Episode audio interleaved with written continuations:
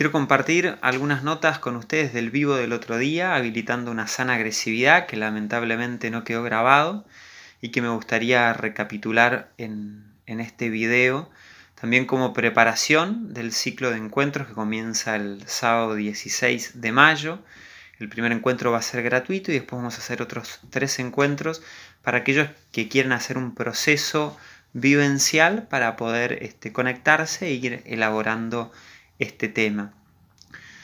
Compartía que la agresividad me parece que es un tema muy importante que nos atraviesa a todos este, casi cotidianamente, diría. Necesitamos contar con nuestra fuerza para ir adelante, para trabajar, para vincularnos, para poder responder a aquellas necesidades que tenemos. Nos encontramos que muchas veces eh, frente a los vínculos tenemos que poner límites, tenemos que enfrentar una charla difícil o una discusión. Muchas veces nos encontramos en nuestra mente discutiendo con alguien o, enojados o preguntándonos eh, cómo le digo esto, si soy muy duro, si lo lastimo o no lo lastimo, o por ahí pensando que el otro no me está tomando en cuenta o no me respeta. Son todos temas que se relacionan con, con la agresividad. La agresividad es un tema muy amplio, simplemente me gustaría como tocar algunos puntos sobre todo para que nos ayude a tomar conciencia de a nosotros qué nos pasa con, este tema. Lo primero sería poder reconceptualizar el concepto de agresividad. Eh, la agresividad tiene que ver con la fuerza que todos tenemos eh, como seres humanos eh, para ir hacia adelante, para, para, responder a nuestras necesidades. Como seres humanos y que compartimos con, también con, los animales, ¿no? Digo, la, fuerza que, hace que un animal se defienda o que un animal vaya a, conseguir su comida, tiene que ver con esto, ¿no?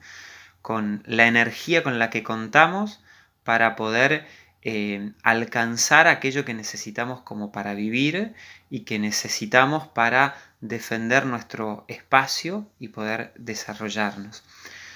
Podríamos contraponer agresividad, agresión a regresión. Si regresión es, ir hacia atrás, agresión tiene que ver con, con ir hacia adelante. Muchas veces sentimos que la vida nos cuesta ir hacia adelante, nos cuesta conseguir aquello que queremos, nos cuesta defender lo propio, nos cuesta marcar adecuadamente nuestro espacio. La, la, agresión no necesariamente es violencia.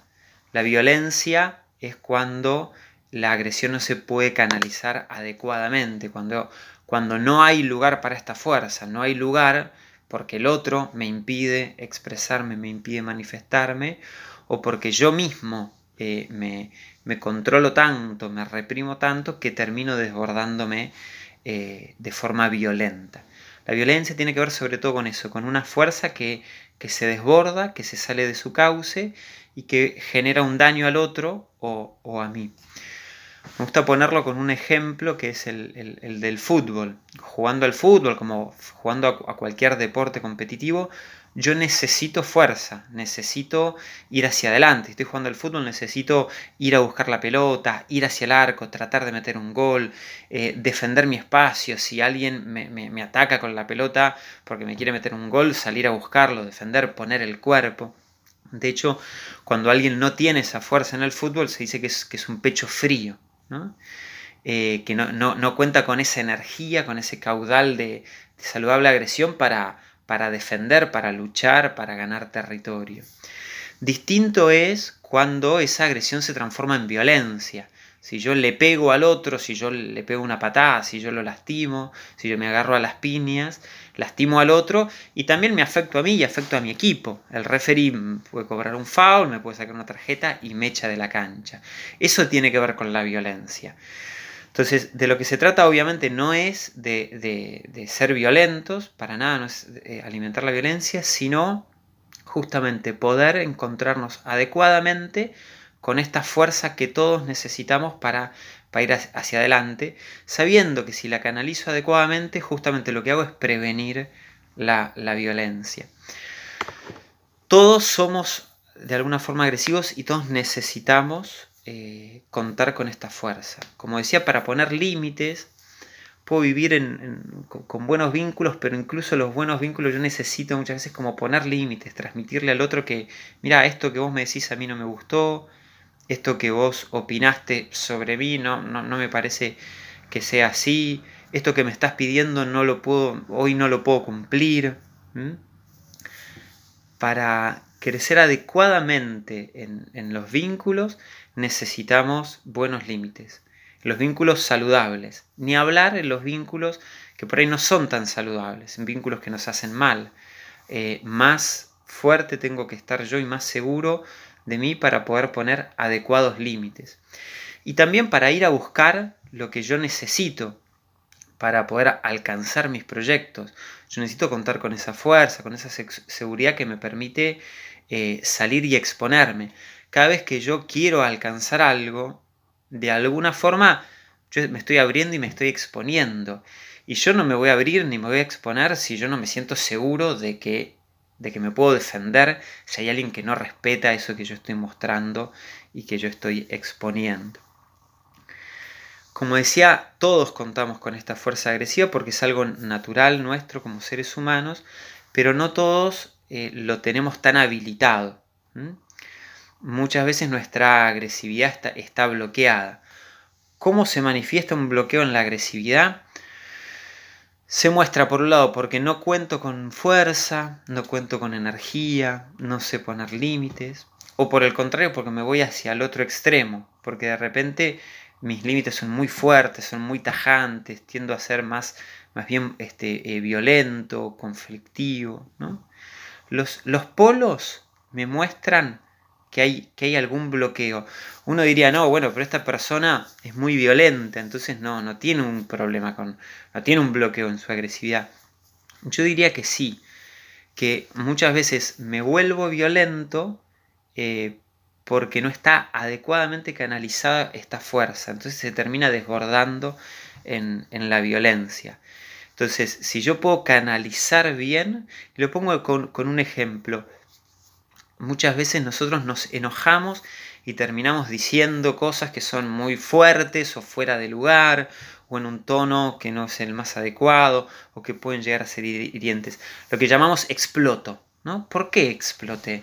Y posiblemente porque no pude sentarme en el momento adecuado, de la forma adecuada, para agarrar a la persona con la que tenía que hablar y decirle, che, mira, esto que sucedió a mí me lastimó o me dolió o me parece que no estuvo bien esto que, hiciste o que dijiste.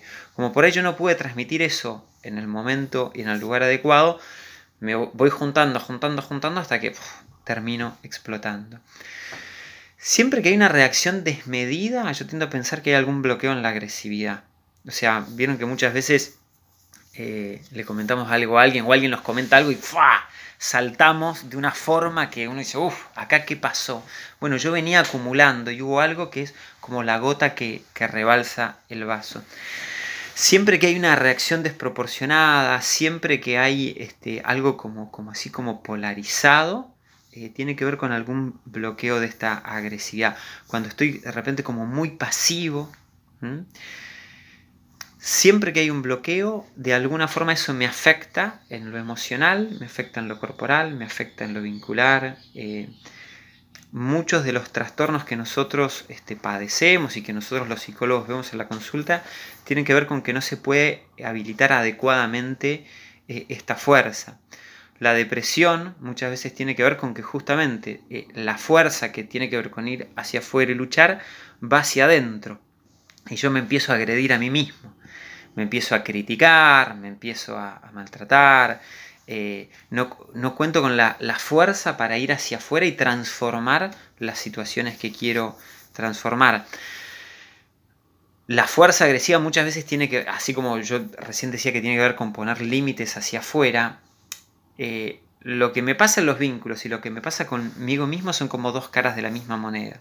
Yo muchas veces me cuesta poner límites afuera y me cuesta poner límites adentro a, la crítica, a, la exigencia. Yo también necesito contar con una fuerza que me dice, bueno, basta, basta de maltratarme, basta de, tirarme para abajo, basta de ser tan, duro conmigo mismo. Usualmente lo que me pasa en los vínculos es un reflejo de lo que me pasa adentro. Y yo también adentro necesito tener límites para a ciertas voces muy críticas ponerles un freno y que no me, y que no me terminen como deprimiendo. Los trastornos de pánico también muchas veces tienen que ver con que eh, yo siento que hay un mundo que es muy agresivo y por ende empiezo a tener fantasías como terroríficas. Uy, ahora con el coronavirus me imagino escenarios este, muy atemorizantes. Y de alguna forma siempre esos escenarios este, que generan miedo, el correlato interno es que yo me siento débil frente a eso, yo me siento sin recursos, no me siento fuerte no me siento capaz de, bueno, de buscar alguna alternativa, no me siento eh, capaz de descubrir alguna forma de posicionarme de otra forma frente a lo que está pasando para sentirme mejor, eh, siento que no tengo recursos como para este, de nuevo, responder a mis necesidades, para poner límites a las cosas que, que me hacen mal.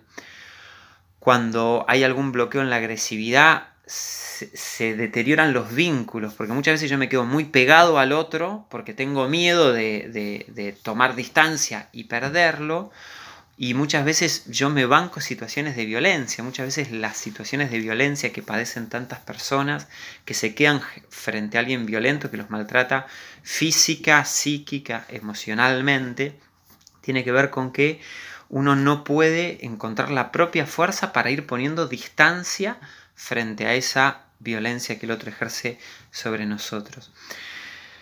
Y también en, lo corporal, porque la, agresión, eh, cuando, no se canaliza, eh, todo lo que nos sucede a nivel emocional se refleja en el cuerpo. Y cuando yo no canalizo adecuadamente la agresión, eso se, transmite eh, corporalmente. Por, poner un ejemplo que, suelo poner, que es el más gráfico, porque por ahí nos, pasa mucho, es, es el bruxismo. El bruxismo, este, esta descarga de, la mandíbula que lastima los dientes a la noche, tiene que ver con que justamente las ganas de, en el enojo, se carga la mandíbula, me dan ganas de como de morder, por así decirlo, de decir algo y yo me trago, me guardo, ¿no? Y a la noche es como que, bueno, eso se suelta, pero se suelta, todo lo que yo contuve, se suelta de forma que termina lastimando mis dientes y por ahí muchas veces yo necesito usar una placa, ¿no?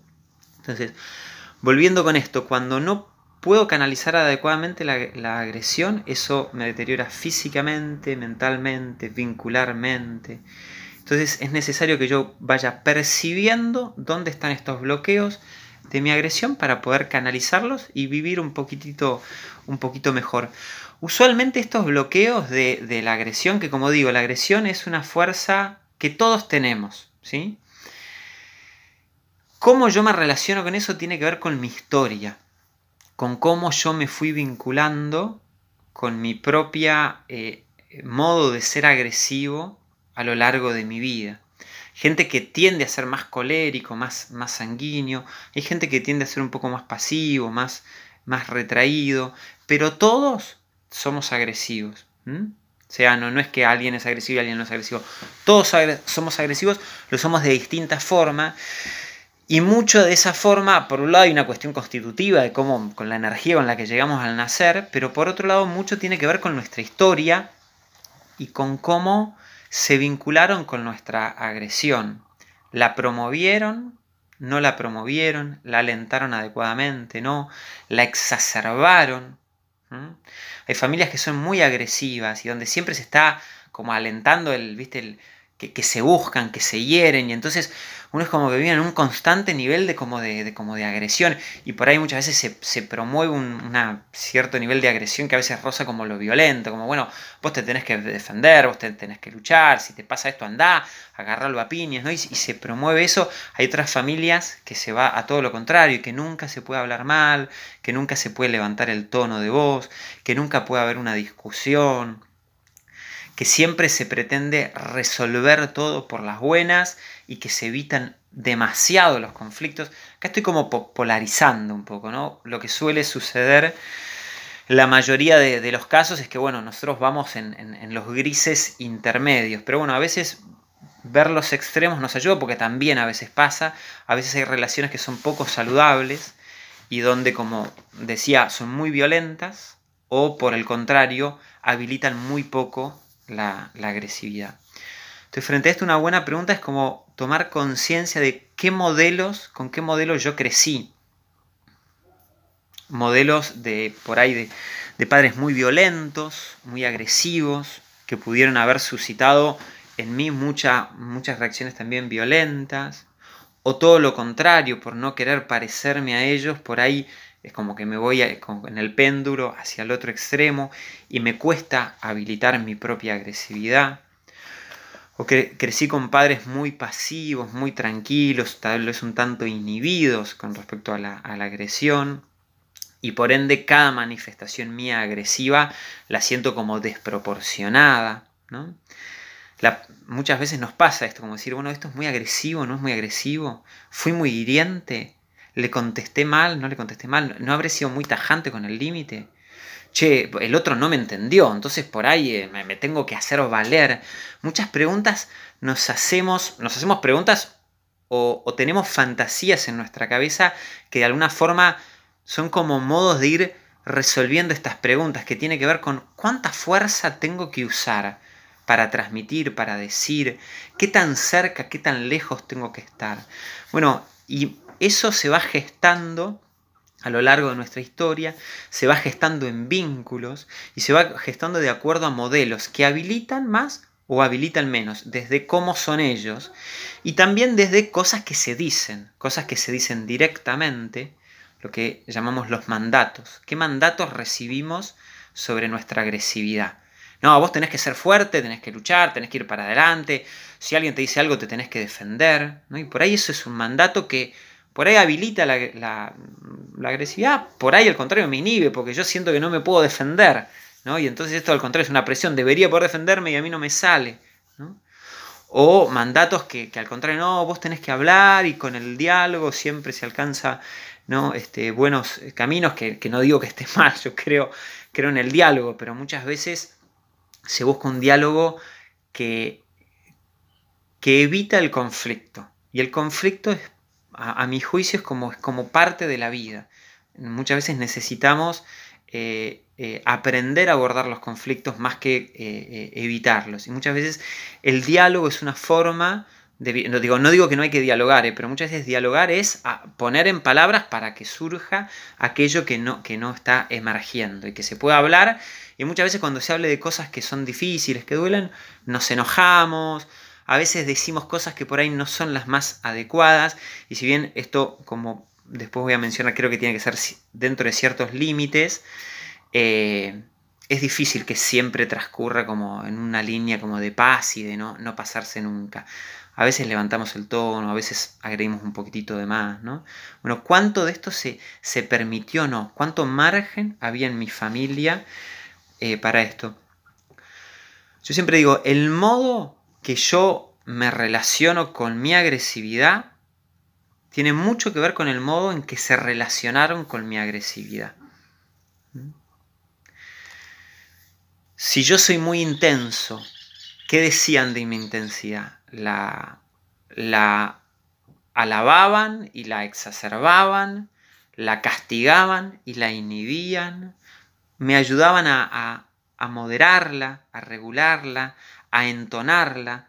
Decimos muchas veces los psicólogos, es decir, como si estaba un poco elevada, como a bajar un poquitito, si estaba un poco bajo, a subirla, ¿no? Y, pienso en ejemplos con, niños, ¿no? Niños que se enojan, este, no, porque la maestra me puso, o porque fulanito me puso, me, mi compañero vino y me dijo tal cosa, ¿no? Y el papá le dice, ¿en serio te dijo eso? ¿Pero cómo puede ser? ¿no? Y, y lo, exacerbo al otro. Muchas veces en nuestras relaciones de parejas o con amigos, ¿no? Y, o, muchas veces en quien buscamos consejo, vamos a buscar a alguien que, que por ahí lo que hace es nos exacerba.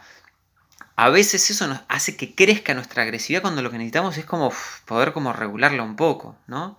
Distinto es un padre que dice, ¿en serio te dijo eso? ¿En serio te sacó la pelota? Pero, uy, sí, a veces los amigos se pelean, o sea, empatiza, pero a la vez va matizando, va moderando, va como, como bajando un poco. O por el contrario, ¿no? niños, muchas veces nosotros, adultos, que nos cuesta como enojarnos. ¿no? Eh, a mí me pasa muchas veces que, empiezo a escuchar a alguien y yo empiezo a entrar en calor. ¿no? Y me doy cuenta que la otra persona todavía no se está enojando por lo que a mi juicio, por lo menos desde mi sensibilidad, es, es como una situación como para, para molestarse, ¿no? Y pienso en estos niños por ahí que están contando cosas que me no, porque me hicieron, no sé qué, y un padre que por ahí que lo ayuda al hijo a registrar que eso que le hicieron es algo que le pudo haber enojado, ¿no? Entonces que le dice, ¿en serio te hizo eso? ¡Uh! Pero qué, bárbaro fulanito, ¿no? Y, y, vos qué le dijiste, ¿no? Como, lo va ayudando de alguna forma a registrar que aquello que estuvo viviendo tiene que ver con una cierta transgresión de límites y que por ende le pudo haber causado cierto enojo y que desde ese enojo él, él puede responder. ¿no? De alguna forma, cómo fueron dialogando, cómo fueron relacionándose con nuestro enojo y qué fueron diciendo no, fulano es muy fuerte, no, fulano es un calentón, no, eh, vos sos un impulsivo, no, él es re tímido y no, y no se enoja nunca. Eso que dijeron de nosotros o por ahí eso que dijeron de otros miembros de nuestra familia, siempre pongo el ejemplo de cómo, cómo se triangula entre los hermanos. Por ahí yo tengo un hermano que era que, que, decía mucho las cosas y que siempre se enojaba mucho y que entonces mi papá discutía mucho con ese hermano. Por ahí yo nunca llegué a discutir con mi papá, pero por ahí yo veía la discusión de mi hermano y yo decía, si yo le llego a decir a papá lo que pienso, papá va a discutir conmigo como discute con mi hermano, entonces yo mejor me callo. Eso que se dio en esa triangulación, de alguna forma es también un mensaje que yo recibo. Yo lo que yo recibo es que si yo me enojo, el otro por ahí se va a enojar más. Bien, por ahí no es que se enojó directamente conmigo, pero son mensajes que circulan en el, en el ámbito familiar. Algo de esto vamos a ir reflexionando y tomando conciencia eh, en estos encuentros que les contaba, que, que iniciamos este sábado. Entonces, ¿cómo fue la historia de nuestra agresividad? ¿Cómo se fue constituyendo mi identidad en relación a la agresividad? O sea, ¿cómo te ves a vos mismo cuando sos agresivo? Por ahí te asustás te da miedo tu agresividad, por ahí te ves como un descontrolado, ¿sí? tal vez te ves como alguien débil que no tiene fuerza, tal vez te sentís culpable porque sentís que estás haciendo algo que no deberías hacer, tal vez te sentís potente, ¿no? Y yo me enojo y entonces cuando me enojo me siento, me siento seguro y me siento fuerte. Eh, ¿cómo, ¿Cómo se fue generando esta identidad en relación a cómo me veo en relación a mi agresividad. Y lo último que me gustaría decir es, siempre que, hay algo que a nosotros nos hace un poco ruido con respecto a las cosas que vivimos, a nuestros vínculos, a lo que nos pasa emocionalmente, en este caso con la, con la agresión, si nos pasa que sentimos que hay algo en nuestra agresión que podría estar mejor integrado de otra forma y no lo está, para que eso vaya creciendo, para que eso se vaya resolviendo, para que eso se vaya transformando, para que eso vaya mejorando, yo necesito hacer un proceso. O sea, necesito darme tiempo y necesito darme ciertos márgenes. Muchas veces yo no tuve esos márgenes, no tuve esa posibilidad de explorar, de, como decimos, cometer algún error para ir aprendiendo.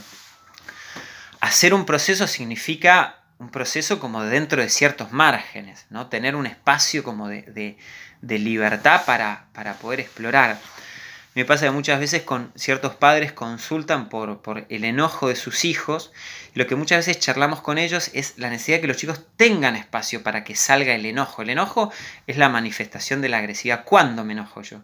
Yo me enojo cuando eh, se están transgrediendo mis límites, mis límites reales o mis límites imaginarios. ¿sí?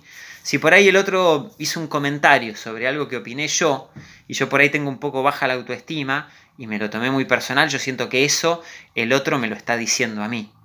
De alguna forma soy yo el que deja entrar ese comentario dentro mío, transgrediendo un límite, y me siento inferior. ¿Bien? A veces es algo eh, donde el otro realmente está haciendo un comentario para hacerme sentir inferior. Bueno, eso es parte del, aprendizaje, el discernimiento, ¿no? Pero bueno, siempre que, surge el enojo es porque yo siento que hay, hay alguna dificultad en el tema de los límites, ¿sí? Que están transgrediendo o estoy dejando que transgredan mis límites. Y ahí surge esta fuerza agresiva que se manifiesta como enojo para, para intentar de alguna forma hacer respetar mis límites. Si no hay lugar para el enojo, no hay lugar para la, para la agresividad. Si yo todo el día estoy enojado, bien, ahí hay algo como elaborar, obviamente. Si yo no estoy nunca enojado, también diría que hay algo para elaborar. El tema es cómo yo voy dejando ese espacio. Y vuelvo con este ejemplo con, con los papás muchas veces los padres dicen, bueno, no, está bien que se enoje, pero se tiene que, eh, tiene que transmitir las cosas adecuadamente, ¿no? Y es cierto que hay formas más adecuadas de transmitir y mientras mejor, mientras yo más vaya aprendiendo, primero menos voy a lastimar al otro, menos voy a lastimar a mí, más seguro me voy a sentir porque, porque voy a lograr lo que yo quiero más efectivamente. Pero yo el ejemplo que les pongo a los padres es, nadie aprende a tirar al arco sin, sin errar un poco. A, veces nosotros esperamos transmitir las cosas y dar en el blanco como perfecto. No ser ni, ni muy blandos, ni muy, este, ni muy duros, no elevar el tono demasiado, ni tampoco demasiado bajo, hacerlo en el momento adecuado. Lo estoy pensando, esperamos, por ejemplo, de, de nuestros hijos o de quienes están a cargo nuestro que nos transmitan las cosas de forma perfecta, o nosotros cuando tenemos que hablar con alguien, no sé, pienso, tenemos que hablar con nuestra pareja y pretendemos que el otro o que yo le diga todo en el momento adecuado. Yo digo, bueno, mira, en general no, no, es así, nos va pasando más o menos que nos va saliendo como nos va saliendo y creo que hay que dar un cierto margen de eso. Esto obviamente no significa habilitar cualquier cosa. Si yo empiezo a tirar con arco y flecha, yo tengo que tener clarísimo que para el lado de allá no tengo que tirar porque para allá puede correr gente. O sea, tengo que tirar para el lado del blanco. Hay ciertos márgenes, ciertos marcos que yo tengo que ser muy consciente para decir, bueno, si yo tiendo a, caer al lado de la violencia, a intervenir en lugares, en modos, con palabras que son hirientes, yo tengo que tener muy claro que a mí me sucede eso para intentar poner un margen claro que me permita no ir para ahí. Pero a la vez, si yo estoy todo el tiempo tratando de controlar y que no salga y que no salga y que no salga y que no salga, lo que va a terminar pasando es que voy a terminar explotando. O sea, lo que yo tengo que buscar es que para algún lado salga. Y tengo que ser consciente que cuando sale para algún lado, por ahí no necesariamente siempre sale impecable. ¿no? Esto digo, vuelvo con como lo que le digo a los papás, como dejar que aprendan a tirar con arco y flecha, pero entendé que no siempre va a dar en el blanco. Va a ir hasta que de a poquitito va a ir afinando la, la puntería. De alguna forma se trata de ir haciendo un proceso en el cual yo voy aprendiendo cómo contener y cómo expresar. Si contengo demasiado y no expreso, va a haber un desborde. Si todo el tiempo estoy expresando como catárticamente, pero no aprendo a contener, también me, me voy a desbordar. En este ciclo de encuentros vamos a ir explorando esto vivencialmente muchas veces queremos manejar la agresividad como reteniendo las riendas como un caballo, el de caballo, yo no lo puedo tener siempre cortito, ¿no? Necesito aflojar. A veces aflojo, a veces traigo, ¿no? Esa es una experiencia que se va aprendiendo vivencialmente. Entrar en contacto con mi historia, con mis modelos, con mis mandatos entrar en contacto con mis emociones y cómo mis emociones se manifiestan en el cuerpo. Vamos a trabajar desde distintas técnicas, sobre todo desde la bioenergética. La bioenergética es una técnica que integra cuerpo y mente. Entonces, te va a permitir percibir tu agresión, percibir eh, lo que se va despertando en vos cuando entras en contacto con el enojo desde el cuerpo, o sea, ya no solo tanto desde la cabeza. Y esto es algo muy, muy rico, porque usualmente cuando hay una situación que despierta en mí la agresividad, lo que me pasa es que mi cuerpo se activa, ¿sí? Y, me da un montón de información que muchas veces yo no sé captarla y por ende me desbordo. Entonces vamos a intentar ir agudizando esa sensibilidad para percibir la información que da mi cuerpo de lo que me pasa. Vamos a intentar movilizar el cuerpo para entrar en contacto muchas veces con emociones, recuerdos, experiencias que están alojadas en nuestro cuerpo que necesitan elaborarse. Y vamos a ir movilizando de distintas formas nuestro cuerpo para también entrar en contacto con nuestra sensibilidad, para de alguna forma ir haciendo experiencia, bueno, a ver cómo soy yo cuando, cuando me enojo, cuando tengo que poner un límite, cuando me tengo que expresar.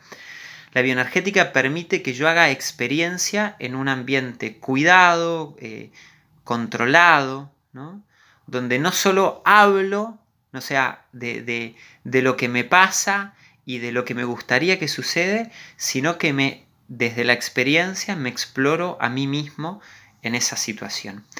A los que tengan ganas, los invito a animarse a hacer este, esta experiencia que más o menos va a durar un mes, ya que son cuatro encuentros de encuentro con ustedes y con esta fuerza agresiva que todos necesitamos seguir integrando. Los espero.